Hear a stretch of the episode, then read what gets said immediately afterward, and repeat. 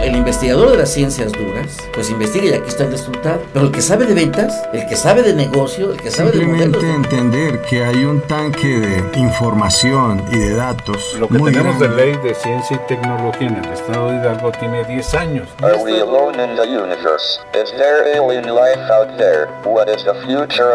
La Universidad Autónoma del Estado de Hidalgo, generadora de conocimientos, Sinergia, el rostro tecnológico de la Universidad Autónoma del Estado de Hidalgo, ciencia y tecnología, el punto convergente entre profesionales y sus ideas, Sinergia, con el doctor Roberto Morales Estrella.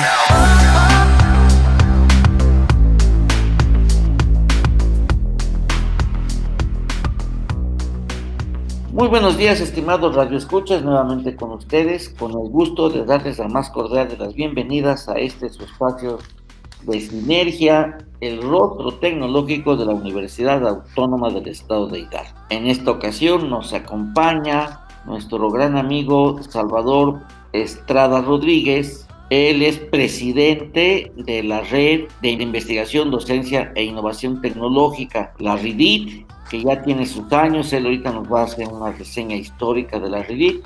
Recordemos que aquí en la Autónoma del Estado de Hidalgo se realizó un congreso de la RIDIT y pues actualmente la presidencia la asume Salvador Estrada Rodríguez, el vicepresidente Juan Reyes Álvarez, la vicepresidencia Graciela Carrillo González y la vicepresidencia internacional de Jaume Valls Pasola.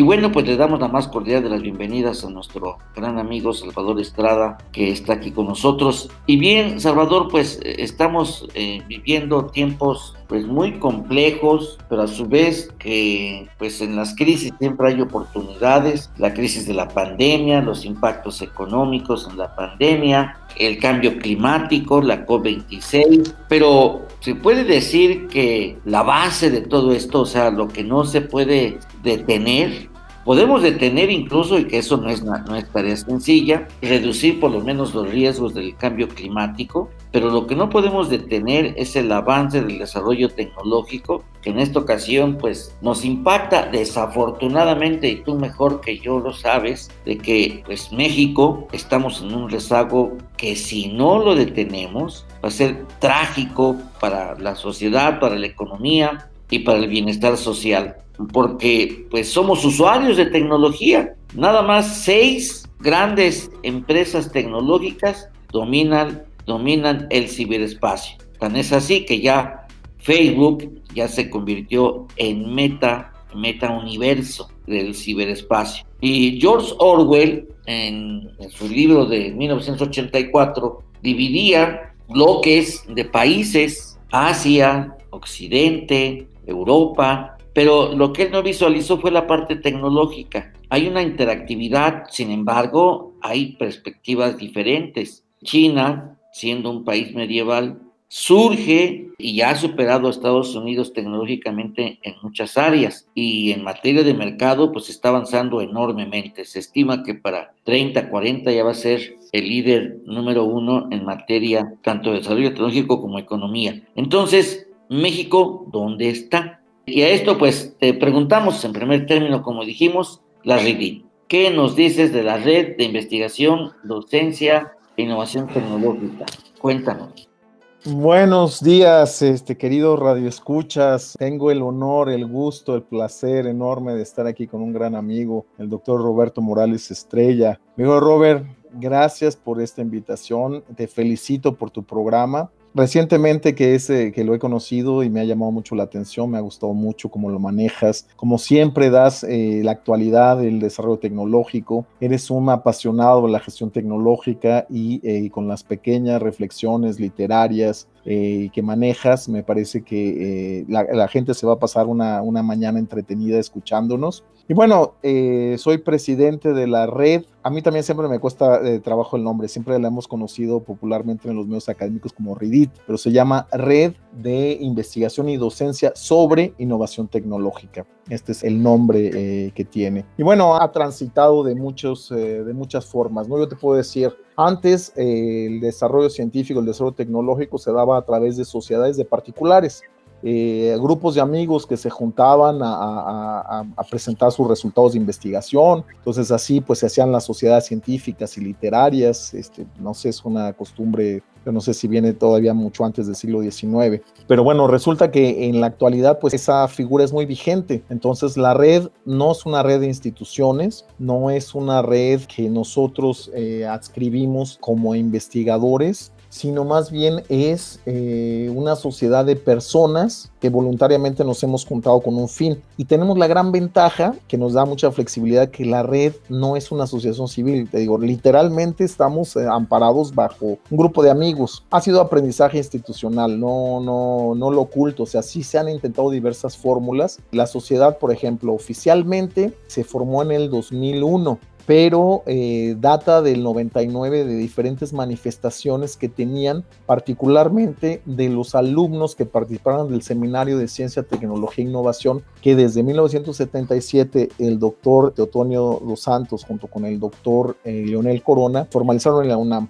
Entonces fue el primer sitio desde, digamos, eh, desde un punto de vista económico, de gestión de políticas públicas, de corrientes no, no tan populares en la economía, este, como puede ser, no sé, la, teoría estructuralista, por ejemplo, y siguiendo una tradición que había de los estudios latinoamericanos en ciencia y tecnología de los años 60 a los 70, pues se hereda aquí y bueno, eh, Leonel, pues eh, desde entonces trabaja en este seminario, se han formado muchas personas en México, entonces entonces, pues sus eh, alumnos empezaron a organizar seminarios para entender los vínculos en una forma eh, multidisciplinaria, que es este, como Leonel lo ha abordado siempre, que es eh, la parte política, económica, territorial, del desarrollo territorial. entonces se llamaban seminarios de tecnología, innovación y territorio. Entonces, en una reunión que tuvieron en la UAM en 2001, determinaron que este, podrían hacer esta red. Entonces quedó formalizada este, bajo la no sé cómo llamarlo, la tutela, el, que daba fe, las autoridades de la UAM que estaban en ese momento. Entonces ahí empezó su andar la red. Entonces algunas sesiones de continuidad del seminario ya fueron sesiones de la red. Entonces ahí esa primera parte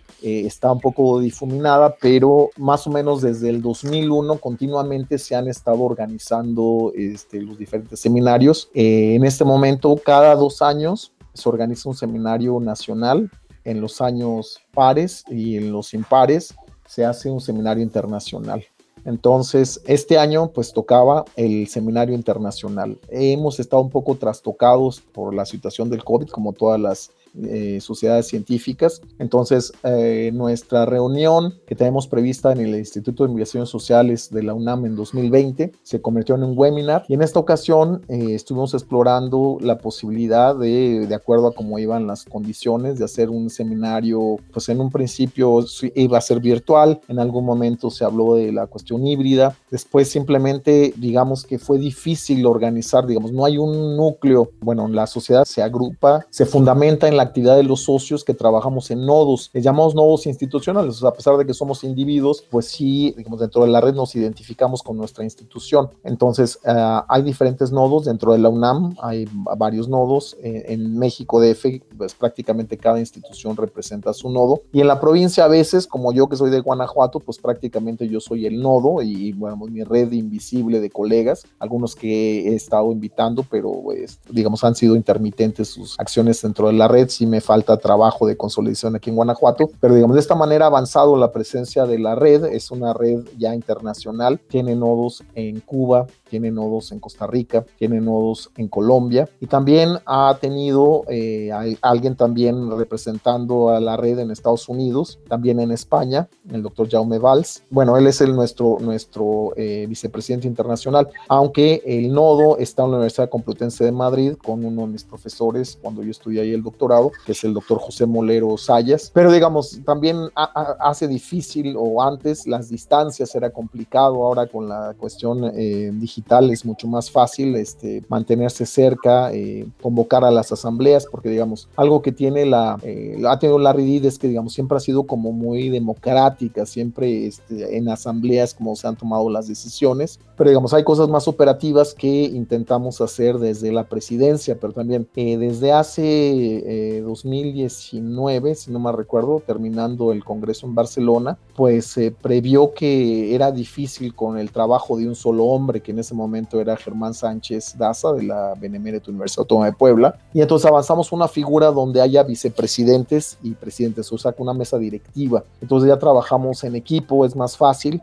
Digo, siempre trabajamos, eh, no, no trabajamos por las instituciones, pero sí nos ayudan bastante. O sea, digamos, no está incrustada la red en ninguna institución, pero digamos, de las instituciones que en ese momento eh, la presidencia o en este caso, pues la mesa directiva, pues apoyamos. También buscamos el apoyo de las instituciones de los socios, ¿no? Entonces, así como, como es avanzado, por ejemplo, no me dejas mentir, eh, y recuérdame bien, me parece que en el 2014 fue en Pachuca el Congreso Nacional de la RIDIT, ¿no? Donde eh, pues, se lanzó el observatorio que tú diriges. Corrígeme si esto no es así si la fecha está equivocada. Entonces digo, en ese momento, pues eh, eh, Robert, como parte del comité organizador, este, pues planteó que esta fuera la sede y pues con todos los apoyos que muy amablemente la Universidad Autónoma de Hidalgo tuvo a bien y algunos que consideraron los socios, pues fue como se armó ese congreso. Y así ha sido este, a la fecha. Entonces ahora el congreso más reciente que digamos había estado previsto para noviembre, pero también por la forma en que eh, estamos tratando de trabajar ahora,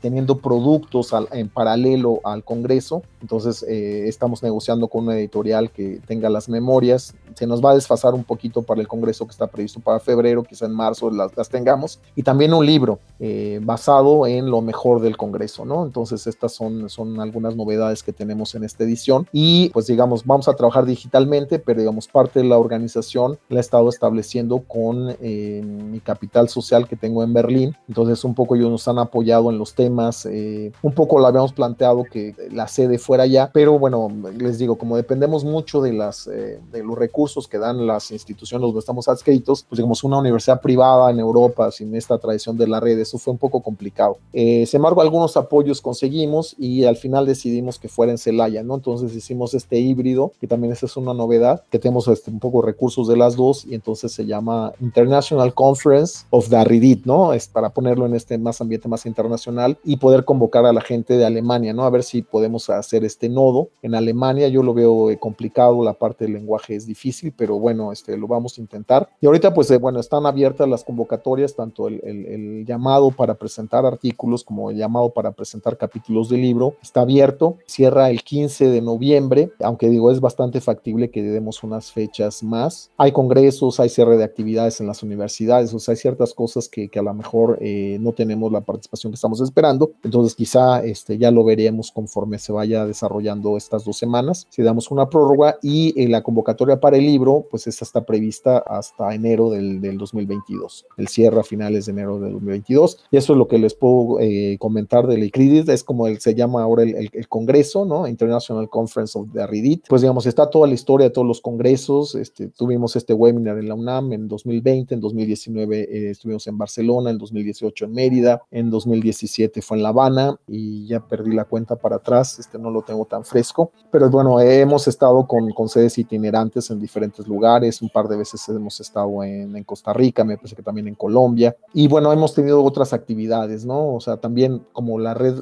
su nombre lo indica, no solamente es de investigación, que digamos esta sería la, la función básica de los congresos, promover la investigación, este, explorar el estado del arte, generar quizá una, pues digamos, una ligera orientación de por dónde están los intereses de, de México, ¿no? Por ejemplo, algo que vimos en Barcelona es que había mucha participación mexicana y algo internacional, ¿no? Porque, digamos, la red es base mexicana. O sea, nos dimos cuenta que es un buen momento el, Congreso para hablar sobre los intereses de México y de los investigadores mexicanos con respecto a la agenda internacional, ¿no? Entonces podemos hacer el contraste, ¿no? Entonces el Congreso Internacional puede ser esta como punta de lanza de hablar de cosas de que nos preocupan acá en México y un poco hacer el contrapunto con cosas que preocupan internacionalmente o digamos la misma temática, ¿no? Eh, y en este momento, pues el gran tema del Congreso, pues tiene que ver con, digamos, si desde el Congreso del 2020, el webinar del 2020, hablamos sobre la situación de cómo el coronavirus estaba afectando las actividades de ciencia, tecnología e innovación. En esta ocasión, pues digamos, ya lo trasladamos a qué pasa en el mundo post-COVID. Entonces, esta es una de las grandes preguntas. Y entonces, escuchando los discursos, leyendo artículos, viendo lo que se está discutiendo, pues caímos en, dos grandes temas, ¿no? O sea, se está hablando de que se aceleró el COVID, eh, pretendió acelerar los procesos de transformación digital de las empresas, de la sociedad en general, por un lado, y por otro, empezó a generarse mucha conciencia sobre pues, qué tan descuidado habíamos eh, puesto el medio ambiente, qué tanta presión le habíamos puesto, qué tanta carga a la atmósfera, la, carga ambiental eh, muy pesada. Entonces vimos que empezaban a converger los dos temas. Entonces, eh, en particular en Europa, para hacer esa convocatoria que queremos de si se puede formar un nodo alemán de la RIDIT, pues un tema que está muy caliente en Europa, que es este del futuro, descarbonizando al planeta a través de la transformación digital, generando eh, redes inteligentes, energéticas de telecomunicaciones y que de alguna manera ayuden a mejorar el medio ambiente y pues con la conectividad de toda la industria a través de la industria 4.0, también con efectos sobre la forma en que se produce, la precisión con la que se da información en tiempo real que permita mejorar mucho la eficiencia de los procesos productivos y limpiar el medio ambiente, eliminar los residuos, generar economías en plataforma para la economía circular, por ejemplo, ¿no? Ese es el gran tema que nos convoca en el, en el próximo congreso, que es el onceavo Congreso Internacional de la RIDI. Y para el 2022, este congreso, pues obviamente que se viene a sumar a todos los que sean el onceavo internacional y hay 13 nacionales. Así es, y, así es. obviamente que la RID nace con el milenio, ya con una perspectiva también diferente, pues gente muy avesada en estos temas. Pero este congreso del 2022 también va a ser virtual. Sí, o sea, quizá ya hay las condiciones para hacerlo virtual, pero digamos, si está planeando desde enero, este, era como muy difícil saber qué es lo que iba a pasar. Entonces, digamos, no quisimos tomar un riesgo, ¿no? Eh, y entonces fue así como lo, lo, hicimos, ¿no? Y también por la parte de los recursos, etcétera,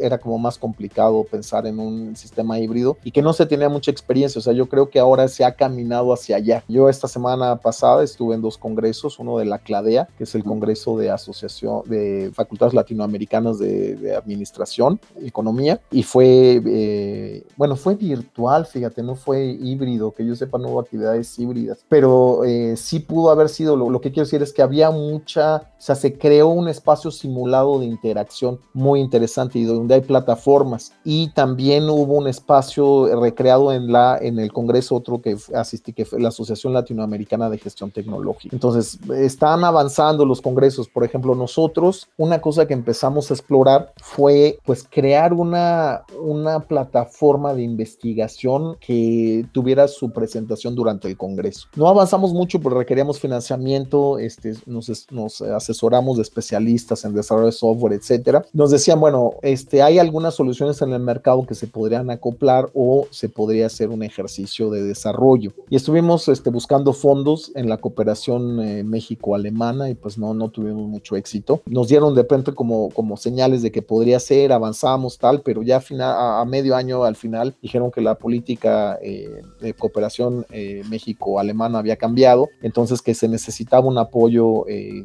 absoluto y la propuesta casi del gobierno de México para que ellos simplemente duplicaran los fondos, ¿no? Prácticamente. Entonces, eh, bueno, avanzamos en conocimiento de las plataformas colaborativas de investigación, pero digamos que no, no avanzamos mucho en la ejecución, que esto eh, hubiera sido ideal, ¿no? Eh, pero bueno, es un tema que, que, seguimos pendiente porque, digamos, justamente mi colaboración con la, la, gente de Alemania, parte de una plataforma de docencia que tenemos ahora mismo, que está basada en una cosa que le llamamos el aula expandida. Sucedió que, pues, por la pandemia, de pronto era como fácil participar en las clases de otros colegas, ¿no? Entonces de pronto eh, los estudiantes de la Berlin BSP Business School, que son los socios en Alemania, eh, requerían practicar su español, eh, gente de negocios querían hablar de negocios y en español, entonces a mí me invitaron como un, como un tutor de ellos. Y empezamos a hablar y de pronto pues surgió la idea de los proyectos que tenemos en clase, algunos trabajan con proyectos de cooperativas, otros trabajan proyectos sociales, otros de emprendimiento universitario, que podríamos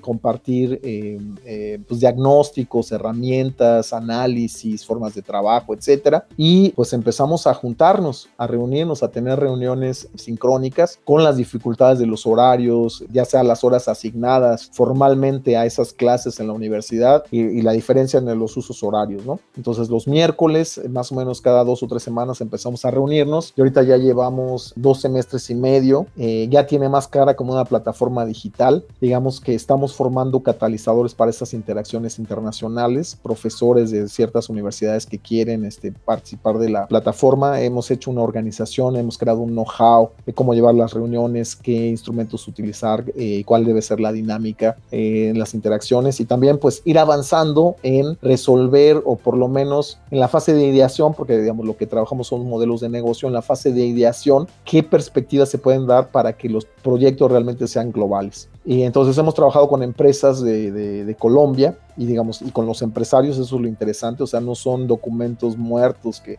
nos encontramos, nos se dieron eh, o por el trabajo eh, que normalmente hacen los profesores, sino son empresarios que llevan sus planes de negocios o hacen una serie de declaraciones donde nosotros inferimos qué es lo que están buscando, donde les podemos ayudar, se los vamos desarrollando y les generamos ideas, ideas sobre cómo, cómo ampliar su negocio, cómo internacionalizarlo, ¿no? Y este le llamamos la plataforma International Entrepreneurship Lab Smart Money, ¿no? Entonces está basado en esta idea de los laboratorios vivientes, donde pues la gente se junta a co-crear este, soluciones. ¿no? Entonces, básicamente eso es este, lo, lo, que estamos trabajando y también pues diversas empresas se han sumado o sea, algunos pues en su capital social conocían a algún empresario y le decían, oye, no te interesaría tal, pero después simplemente con las publicaciones en LinkedIn, la gente se empezó a sumar, nos empezaron a llegar propuestas de, de, algunas empresas de Argentina, por ejemplo, empezamos a trabajar con la Cámara Argentina de, Servicios, eh, ahorita tenemos eh, un par de proyectos, digamos, no, está, no, son, no, no son una incubadora virtual,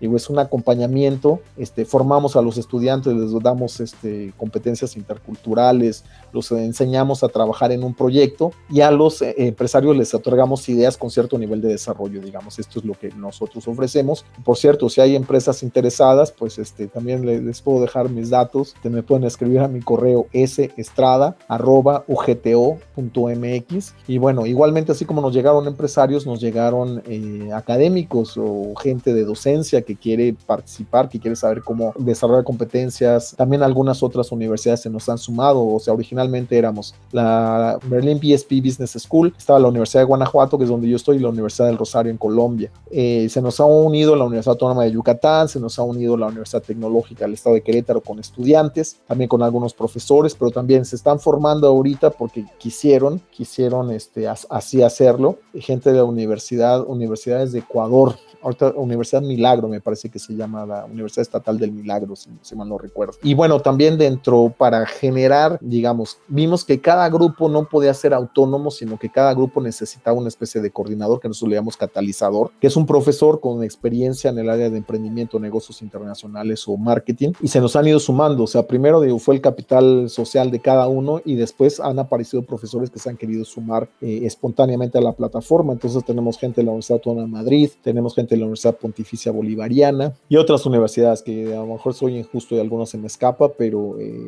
digamos, eh, la última interacción que fue el 27 de octubre, había 180 personas en la plataforma, porque además de eh, estar los empresarios, los estudiantes, los profesores, a veces también invitamos expertos en ciertos temas, ¿no? Entonces, por ejemplo, tenemos unos proyectos de excombatientes de las FARC que el gobierno de Colombia les los invitó a, a sumarse a la vida civil, renunciar a este acuerdo de paz que hubo, y entonces muchas de sus familias ellos mismos em, empezaron a emprender. Entonces tenemos una cooperativa de mujeres que hacen eh, de frutas exóticos un licor, tenemos gente que produce, eh, explota el cacao y entonces tuvimos, por ejemplo, el presidente de la Fábrica Nacional de Chocolate de Colombia, que estuvo hablando este, con los empresarios y también con nuestros estudiantes, con los catalizadores. Entonces fue muy rico y así... Este, fíjate cómo son las cosas. Tú, pues obviamente tu background es, eres ingeniero bioquímico, pero te fuiste ahí después de la maestría ya a la gestión tecnológica, tu doctorado también sobre gestión tecnológica. Y bueno, tú eres un investigador, te has dedicado a la academia. Sin embargo, pues obviamente el perfil que has de, delineado ahorita es una investigación aplicada. Y obviamente, pero hay una contradicción enorme porque por un lado, pues eh, están las plataformas que nos acercan y entre otras latitudes, otros países, otras, otras experiencias, pero también en el caso de México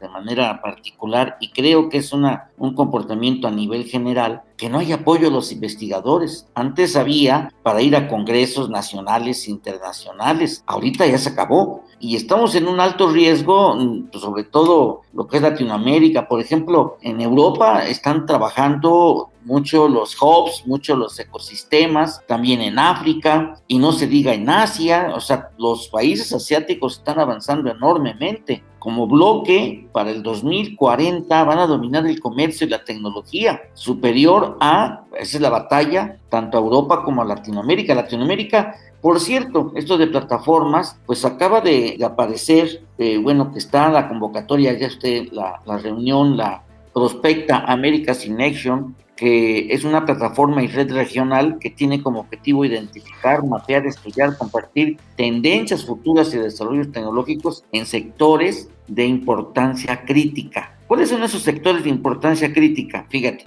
Internet de las Cosas, 5G, realidad virtual, inteligencia artificial, computación cuántica, robótica, edición genética, ingeniería biomédica, fabricación 3D y 4D y nuevos materiales nanoestructurados. Nos gustaría que ahorita vamos a ir a una pausa y regresando, pues nos des tu experiencia en esta, eh, lo que tú opinas respecto a, esta nueva situación de la investigación en México, porque eh, la verdad no solo eh, creo que las universidades públicas estamos padeciendo que no hay recursos para apoyar la investigación y que ahorita esos 147 mil millones de pesos que se destinaron el presupuesto para el sector completo, el sector completo de, ciencia, tecnología e innovación, pues apenas representa el 0.5% del, Producto Interno Bruto. O sea, no. ¿Y cuánto es para investigación? Pues de acuerdo al informe que dio eh, Economía Digital, la UNESCO, perdón, en su informe, pues México no ha avanzado del 0.2 al 0.3 para investigación. Entonces, vamos a una pausa, regresamos nuevamente contigo para que nos des tu opinión respecto a esta perspectiva. No, no, con mucho gusto. Todas las ideas continúan en Sinergia. Regresamos. Todas las ideas continúan en Sinergia. Continuamos.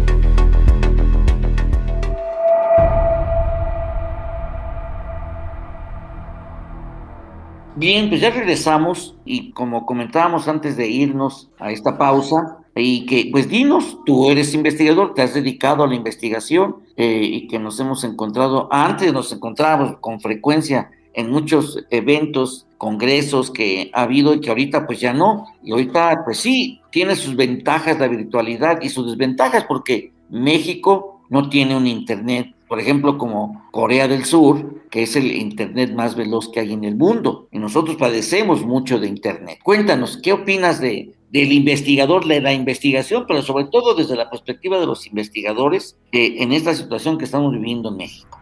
Mm, bueno, yo no sé si desde qué perspectiva hablarlo, ¿no? O sea, digo, por un lado, eh, yo antes de dedicarme a la investigación, justo cuando salí de la maestría en gestión tecnológica, me dediqué a la política pública, me llegó a, llegué a fundar uno de los primeros centros, eh, consejos estatales de ciencia y tecnología del país. De hecho, fue el primero que tuvo un, programa estatal de largo alcance. Entonces ahí estuvimos colaborando, entonces eh, un poco esas políticas públicas se hacían de acuerdo a lo que había en el entorno en ese momento. Entonces, digamos, había una gran preocupación de una falta de espacios para hablar, o sea, digamos, todos los recursos estaban centralizados. Entonces, eh, era muy poco lo que los gobiernos eh, estatales podían eh, dedicar, ¿no? Se siempre han estado los pactos fiscales y entonces ahí aclara claramente, valga la redundancia, o señala con claridad qué puede y qué no puede hacer los gobiernos de los estados, pero digamos, en, la materia de ciencia y tecnología era un poco ambiguo. Entonces, cada estado tuvo que recorrer su, su camino para, para aprender qué es lo que podía financiar, hasta dónde, cómo apalancar los recursos. En ese momento CONACYT tenía un, un sistema regional para apoyar eh, los proyectos en los estados, que más o menos estaba funcionando, estaba generando capital social, participaban diversas, o sea, se generaban agendas regionales con la participación de, las delegaciones de bastantes secretarías de Estado eh, a nivel federal y con sus contrapartes a nivel estatal. Entonces, eh, pues había un, un ánimo como de participar, etcétera, ¿no? Pero digamos, sí había mucha diferencia entre los diferentes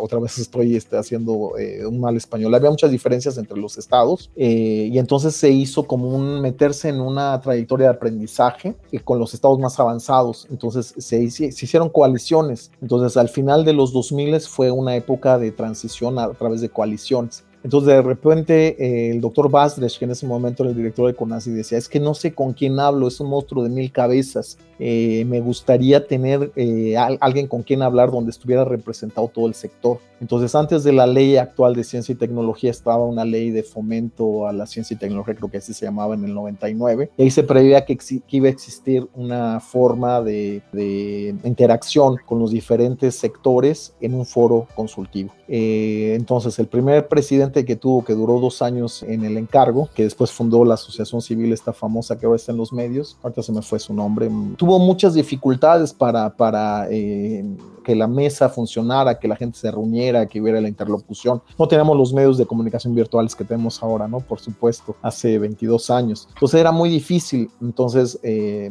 previeron que eh, en la nueva ley, pues darle un poco más de fuerza a este organismo, ¿no? Entonces lo metieron ahí como eh, un agente con el CONACYT podía hacer una plataforma para informar a toda la comunidad científica de las, de las diferentes disposiciones del CONACYT y al mismo tiempo recoger las mismas voces y con un solo interlocutor conocer a toda la diversidad de voces que había. Entonces esta fue el origen del famoso foro consultivo. Ya después la forma de operarlo, de dotarle de infraestructura, porque le tenía muy, muy poco músculo, estado en la UNAM tenía muy, muy poco músculo. Entonces esta idea de darle dinero al foro para que hiciera sus actividades eh, de, interlocución con la eh, comunidad académica y dejarle algunas responsabilidades, por ejemplo, la elección de la mesa de los SNI 3 para, para el Sistema Nacional de Investigadores, por ejemplo, fue alguna de las cosas que hicieron, y también tomarlo de pronto como un experto en diferentes temas que, que la presidencia ocupaba, en diferentes temas científicos que requerían algún tipo de, de, de interlocución o buscar quién podrían ser los agentes que podían resolver resolverlo, y también este, con el poder legislativo. Entonces, pues armaron su, su forma de interlocución, etcétera, ¿no? Yo, aquí no estoy para juzgar si lo hicieron bien o lo hicieron mal, de qué forma lo hicieron, pero digamos, tenía un papel muy importante en la forma en que se podía interlocucionar con el CONACYT y la comunidad científica, académica y empresarial de innovación, ¿no? Y bueno, hubo aprendizaje sobre cómo hacerlos, qué proyectos, qué etcétera, etcétera, y bueno, pues ya pasaron los diferentes presidentes y bueno, ya ha pasado la, historia que todo el mundo conoce, pero digamos, esta es un poco la, la historia del foro como un lugar de interacción. Luego, la forma en que las instituciones aprendieron que se financiaban la ciencia, la tecnología y la innovación era a través de los fideicomisos. Que digamos, el problema que había ahí antes era que habiendo presupuestos anuales, eh, hay un momento donde no tienes dinero. Entonces, hay proyectos, eh, no sé, yo pienso en los biológicos, quizá que, digamos, no puedes dejar de comprar reactivos, no puedes de, de dejar al, al laboratorio sin insumos se te mueren, yo, yo que soy este, bioquímico, se te mueren las bacterias, se te mueren las proteínas, si no los puedes mantener en experimento más de un año, ¿no? O sea, tiene otra lógica. Y otros proyectos de otras, de otras áreas, pues no sé, este, algunas cosas que tengan que ver con eh, campos experimentales, este, tampoco es que puedes parar el ciclo agrícola, es muy complicado, entonces eh, el fideicomiso tenía esta bondad, ¿no? Otra vez, no tengo evidencia, no sé cómo hayan gestionado, no sé, o sea, sé que había muchas, muchos candados, muchas regulaciones, eso sí, pero si hubo otro tipo de prácticas. O sea, en alguna, alguna conferencia eh, me parece que el presidente decía, han investigado muchas cosas, pero nunca investigaban el tema de la corrupción, ¿no? Entonces, yo de las cosas que investigué sobre cómo funcionan los fideicomisos, eso, nunca se me ocurrió este, focalizarme en ese tema en particular de la corrupción. Yo en alguna de las investigaciones que hice, eh, gané un apoyo para hacer una estancia virtual en el Senado de la República, eh, como en el 2011 o 13, no me acuerdo, y decía, bueno, hay mucha discusión sobre dónde se tiene que aplicar el presupuesto, hay mucha discusión sobre qué áreas se tienen que apoyar más, menos, ¿no? O sea, desde que se fundó el CONACYT en 1970, se han estado buscando en qué áreas estratégicas este, el país tiene que hacer esfuerzos, se han hecho múltiples estudios, por dónde. Ha habido una dinámica, eh, no sé, de, de, mercado, por la marca de alguna forma, donde la mano invisible ha puesto los recursos donde los tiene que poner, por disciplinas que tienen más, eh, más tradición en México, que se estudian de más tiempo, por gente que ha tenido como más liderazgo para destacar en su área, etcétera, ¿no? La gente de física, la gente de medicina, tal. Entonces, pues ha seguido esa, un poco esa lógica de quién promociona, hacia dónde pueden ir los fondos, etcétera, ¿no? Pero digamos, al final del día, la agenda de lo que se podía hacer en ciencia, tecnología o no, creo yo que estaba en la discusión del presupuesto ya aprobado por los diputados, ¿no? Entonces, en ese estudio, pues muestro de qué cosas están en la discusión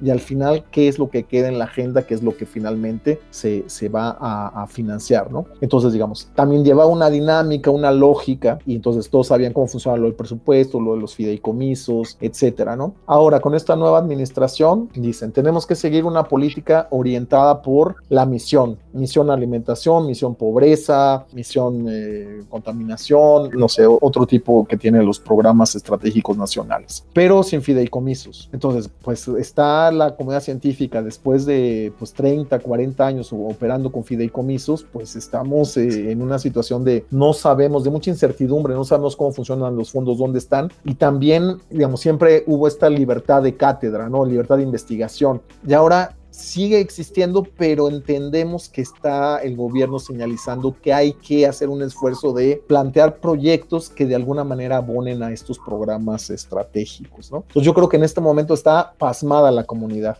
Oye, pero fíjate que lo preocupante es lo, al ver las cifras que publica la UNESCO, en el 96 México destinaba el 0.25% a investigación, en el 2000 0.31, en el 2018 igual 0.31. Sin embargo, en esas épocas había recursos para investigar los fondos mixtos y los fondos de innovación permitían y el apoyo a determinadas organizaciones como, como el Foro Consultivo, como la DIAT, ¿te acuerdas de la Que pues había congresos y había debate y había, había resultados que se hacían. Si bien es cierto, se privilegiaba mucho la investigación básica más que la, más que la aplicada, pero ahorita, por ejemplo, pues no hay recursos para los investigadores, todos los investigadores andan como aquellos que se andan persiguiendo la cola y no se la alcanzan, no hay que hacer, y los pronaces, pues no está mal los pronaces, porque en estos 11 sectores que, que habla, que son conocimiento y gestión de, la cuenca del ciclo eh, socionatural del agua, la soberanía alimentaria, sistemas socioambientales y sustentabilidad, desarrollo urbano industrial, salud, violencias estructurales, construcción democrática, movilidad humana, educación para la inclusión y la autonomía, memoria histórica y riqueza biocultural y transición energética. No está mal, pero lo que yo no veo bien es que no hay una definición del destino de los recursos. Yo estoy de acuerdo que se apoye la economía social, que se apoye a los sectores sociales, que se combata la corrupción, pero si no atendemos, aquí no se mencionó nada en estos pronaces, que hace falta desarrollar 5G, hace falta desarrollar plataformas y ecosistemas para nuestras micro, pequeñas y medianas empresas, para que sean altamente productivas e innovadoras, que sean disruptivas. No hay. No tenemos un centro nacional de inteligencia artificial que ya en la mayoría de los países europeos lo tienen, lo están construyendo y que precisamente, incluso en el discurso que ha dado varios discursos Jinping sobre que la inteligencia artificial es la columna vertebral tanto de su industria como de su defensa. O sea, la inteligencia artificial viene siendo la columna vertebral y la integradora es transversal para impulsar el desarrollo tecnológico, porque está presente en todos los desarrollos tecnológicos. Entonces, ¿esto a qué nos lleva? Por ejemplo, es un reto que se tiene y yo diría, salvo mejor opinión, que la RIDIT debe de abordar estos temas. ¿Qué opinas? No, o sea, sin duda, o sea, digamos, la RIDI también ha sido un espacio plural, este, eh, tanto a nivel ideológico, a nivel metodologías, a nivel institucional, etcétera, ¿no? Y bueno, eh, algunos grupos claramente están en algunos temas, ¿no? Este, por ejemplo, hay grupos que están en la cuestión de la farma, eh, hay grupos que están en la cuestión de, déjame recordar hacia algunos temas, otros, digamos, estudian más, general, así la política, los fondos, qué tal ha funcionado, la financiación grupos de investigación. Mario Capdeville, la parte del desarrollo tecnológico las consecuencias en el crecimiento, etcétera. Aquí a veces es medio complicado, digamos. La red no es una red de, digamos, estudios sobre la tecnología pura y dura, sino más bien estudiamos los efectos sociales, económicos de la tecnología, ¿no? O sea, los grandes cambios que se van a venir vienen por este, la, la transformación digital. Eso queda claro, pero digamos, de entrada en los programas es muy escaso. Eh, me parece por ahí vi alguna mención a Big Data aplicado en alguno de estos campos, no me acuerdo si era en el agua o no, no, me recuerdo, ni los pronaces, pero digamos, queda un poco difuminado, donde sí debería haber una agenda nacional. ¿Qué vamos a hacer como país en estos temas? Si bien hay una brecha, eh, si bien eh, la pandemia ha propiciado que nos acerquemos eh, en términos de difundir la tecnología, ¿no? O sea, pequeñas empresas que a lo mejor nunca se planteaban esto de la transformación digital, empiezan a digitalizarse, empiezan a automatizarse. Empresas medianas, empresas multinacionales que solamente se veían como maquiladoras de mano de obra barata, también empiezan a generar estrategias. La gente que ha estudiado estos temas de transformación digital, por ejemplo, Adriana Martínez, eh, acá en León, querida compañera, ella ha estado publicando cosas sobre el tema y, lo que se ve eh, con sus colaboradores, que el problema también es que no tenemos una estrategia de recursos humanos. O sea, las, las empresas dicen, bueno, queremos andar, queremos abrazar y adoptar la industria 4.0 pero no tenemos el capital humano, no estamos formando, o sea, nosotros como universidades no estamos reaccionando Exacto. a esta situación. Las universidades están rezagadas ante el avance tecnológico que va a una velocidad, ya vamos a poderlo decir, de 5G, sí. de milisegundos. Entonces, eso es lo preocupante, mi estimado. Entonces, no tenemos la infraestructura. Siendo país dependiente, digamos, en un mismo esquema dependiente, este, bueno, que las multinacionales traigan la infraestructura, ok, y nosotros podamos dar un poquito del know-how o un poquito cómo operar estas nuevas tecnologías. Ya, ya no hablo de diseñar, ¿no? Participar en el diseño, que, que, eso sería ideal, pero digamos, en nivel de reacción ahorita somos, siempre hemos sido muy reactivos a la tecnología, ¿no? Nuestro país de esa estrategia reactiva. Entonces, pues estamos como muy, muy poco despiertos este, para la velocidad que se requieren los cambios en las universidades. Entonces, no estamos formando a la gente en el sistema eh, de educación técnica. Entonces, sí, eh, yo creo que pues, se va a ampliar la brecha y si hace falta urgentemente pues este, sentarse en un foro a, discutir qué podríamos hacer. Digamos, tenemos que trabajar como sociedad, eh, digamos, algo que, que, enseña la innovación social es esto, ¿no? O sea, parte de los que empiezan a definir la innovación social muchas veces son respuestas que la sociedad civil da ante retos sociales que surgen, ¿no? Que a veces el gobierno, eh, porque está en otros temas, la agenda lo tiene otros temas, o porque no tiene las capacidades para entrar a esos temas, la sociedad es la que entra. Entonces también yo creo que hay un nuevo espacio para este, que las universidades se planteen eh, agendas, pero digamos, si estábamos en ese aprendizaje que, que, veíamos las bolsas y los temas de acuerdo a esta lógica de los fideicomisos, etcétera, y al no haberlos, o sea, como que nos va a dar un par de años despertar, ¿no? Y generar nuestras propios, nuestras formas y nuestros fondos, ¿no? Este, por ejemplo, nosotros a, través de esta, de esta plataforma que comenté hace un rato de docencia y tal, estamos también tratando de financiar cosas. Por ejemplo, nos interesa que los alumnos hagan intercambios. Existen en las universidades en América Latina, pero son como limitados. Entonces, ¿qué pasa si pedimos alguna cuota a los empresarios que, que, les estamos ayudando a idear proyectos. ¿Qué pasa si las universidades nos cooperan un poco con esta actualización que les damos en contexto internacional a sus estudiantes, a sus profesores? Podemos generar este, un fondo y te digo, pues podemos o publicar, investigar sobre el tema del emprendimiento internacional, que también es un tema interesante, la transformación digital, la transformación sustentable. Entonces, tenemos que generar nuestras propias formas de gestionar recursos, mi querido Robert. Sí, sí exactamente. Fíjate que quería preguntarte, porque se nos agota el tiempo, dos preguntas. Una, ¿cómo ves que las, por ejemplo, Anuyes, que, se, que está a nivel nacional y que tiene, por ejemplo, por zonas, en la zona centro-sur de Anuyes, se está planteando la posibilidad de crear un hub interuniversitario. Yo la pregunta que te hago, ¿la RIDIT podría participar y aportar algunos elementos y experiencias porque me llamó la atención esta plataforma que, han venido ustedes gestionando. Y que bueno, la idea, por ejemplo, es que podemos estar construyendo, hace mucha falta, información de un centro de, de estrategias de propiedad intelectual. Hace mucha falta impulsar eso. Y esto es proporcionar servicios de información estratégica para ellos. Y la otra, el mapa de ruta del Observatorio Tecnológico Big Data eh, y servicios de nube hacia las universidades y a las pequeñas empresas, porque pues las, los seis monstruos tecnológicos que te venden servicios de nube 7 con, con Oracle, pues son muy caros, carísimos. Entonces la idea es abatir costos en servicios de nube para impulsar una digitalización zonificada y por hubs. Entonces, nos quedan dos minutos. Uno, respóndeme rápidamente eso muy concreto. Y la otra, ¿qué ve Salvador para Salvador en los próximos años? Porque hay que ver ese futuro. Esas son dos preguntas y con eso concluimos.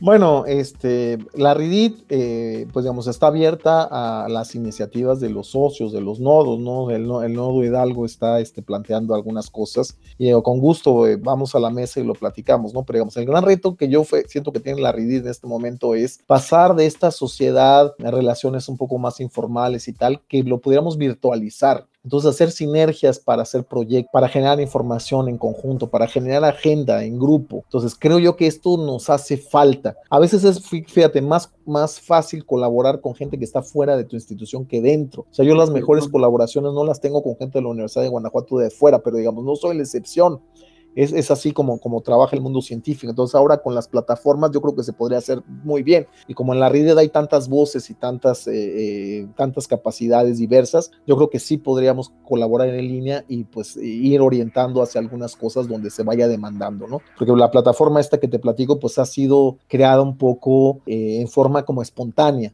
Y entonces, digamos, tampoco sin forzar mucho las cosas, pero a raíz del Congreso quizás pueda empezar a detonar esta actividad en red eh, virtual, ¿no? Ese sería el gran reto. Y bueno, ¿qué veo para mí? Pues este, múltiples retos. Te digo, pues este, estoy con esta plataforma de docencia eh, y, de extensión, pero también mis proyectos de investigación pueden irse allá. Soy profesor del área de marketing, un poco la Universidad de Guanajuato me, me lleva a, ese tema de marketing. Ahorita estoy tomando una especialización de marketing digital. Eh, veo que no se ha estudiado, y bueno, esto ya lo había detectado antes el tema de innovación en mercadotecnia. Entonces me interesa, este, se está tecnologizando mucho la mercadotecnia, eh, está mucho en la, en la, transformación digital, en el uso de redes sociales, en el uso de bots para, para entender toda la analítica de los datos, etcétera. Eh, y entonces me parece que ya hay un, tema fascinante, entonces me veo eh, metiéndome en estos temas y también ver de qué forma, o sea, no voy a ser ajeno a mi contexto, de qué forma me aproximo a los temas de los programas nacionales desde mi área de investigación. Es lo, lo que te puedo decir que son mis retos en los próximos dos o tres años, ¿no? Y obviamente, pues consolidar la RIDID, o sea, que tenga más socios, que los nodos sean más activos, que tenga mejor reputación los congresos, que tengan más publicaciones, este, que tengan visibilidad internacional, que se puedan acceder desde, desde el Internet, ¿no? Porque, digamos, un poco la lógica, hemos publicado muchos, muchos libros físicos, pero ahora la cuestión es diferente, ¿no? También este, la parte de la transformación digital, de la forma en que estamos eh,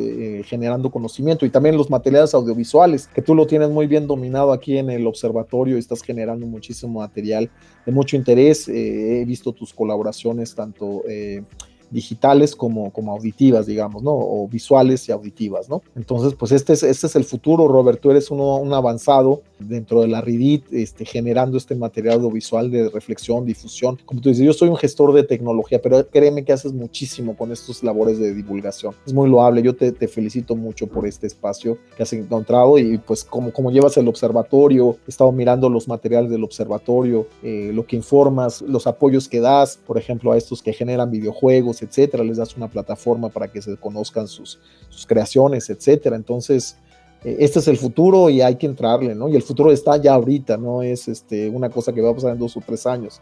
Hay que adaptarse lo más rápido, ¿no? Bien, pues bueno, como acabas de decir, se me ocurre lo siguiente, ya tengo la ponencia, te propongo, es una propuesta que hagamos juntos una ponencia sobre ecosistemas de investigación y desarrollo tecnológico a partir de plataformas tecnológicas. ¿Qué te parece? Pues padrísimo, es, es un tema este, voy a hacer, maravilloso. Voy a hacer un borrador para que tú lo destroces y incluyas lo tuyo para el siguiente congreso. ¿Parece? Ok, me parece perfecto. Es Salvador Estrada Rodríguez, presidente de la red de investigación y docencia, y docencia sobre innovación, tecnológica, que pues nació con el siglo y que pues está a la vanguardia sin lugar a dudas y que sigue viva a pesar de los pesares y de todas las cuestiones que se enfrentan y que pues bueno, por lo que nos resta, pues seguiremos participando ahí. Y si es cierto con el nodo de Hidalgo, pues seguiremos participando.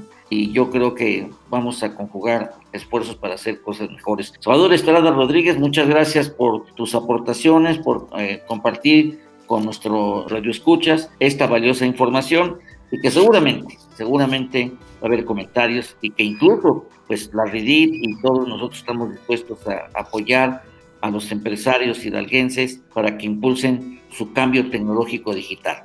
Muchas gracias. Muchas gracias también a Paola Juárez en los controles, a nuestra directora de radio, Claudia Namí Muñoz Arabia, Radio Pachuca, y obviamente a todos y cada uno de ustedes, estimados radio escuchas, que nos permiten compartirles esta información que pues debemos de construir una cultura tecnológica con sentido social y con ética que favorezca el desarrollo y el bienestar de los hidalguenses, de los mexicanos y, por qué no, de todo el mundo. Gracias, muchas gracias. Pues larga vida a todos, larga vida, mi querido Robert, a la RIDIT, a tu programa, eh, al observatorio y que pues eh, logremos eh, que México despegue, ¿no? ponerlo en, una buena posición, ¿no? Mantenerlo en, el juego tecnológico. La única forma es tener una tecnología muy de alto nivel con un profundo sentido social. Muchas gracias y que tengan ustedes un día excelente. Cuídense mucho porque todavía la pandemia, aunque estamos ya mejorando, pero todavía la pandemia no se va. Muchas gracias. Se despide de ustedes su amigo Roberto Morales Estrella. Hasta la próxima. Gracias por escucharnos. Por hoy, las ideas se vuelven a dispersar hasta la próxima emisión de Sinergia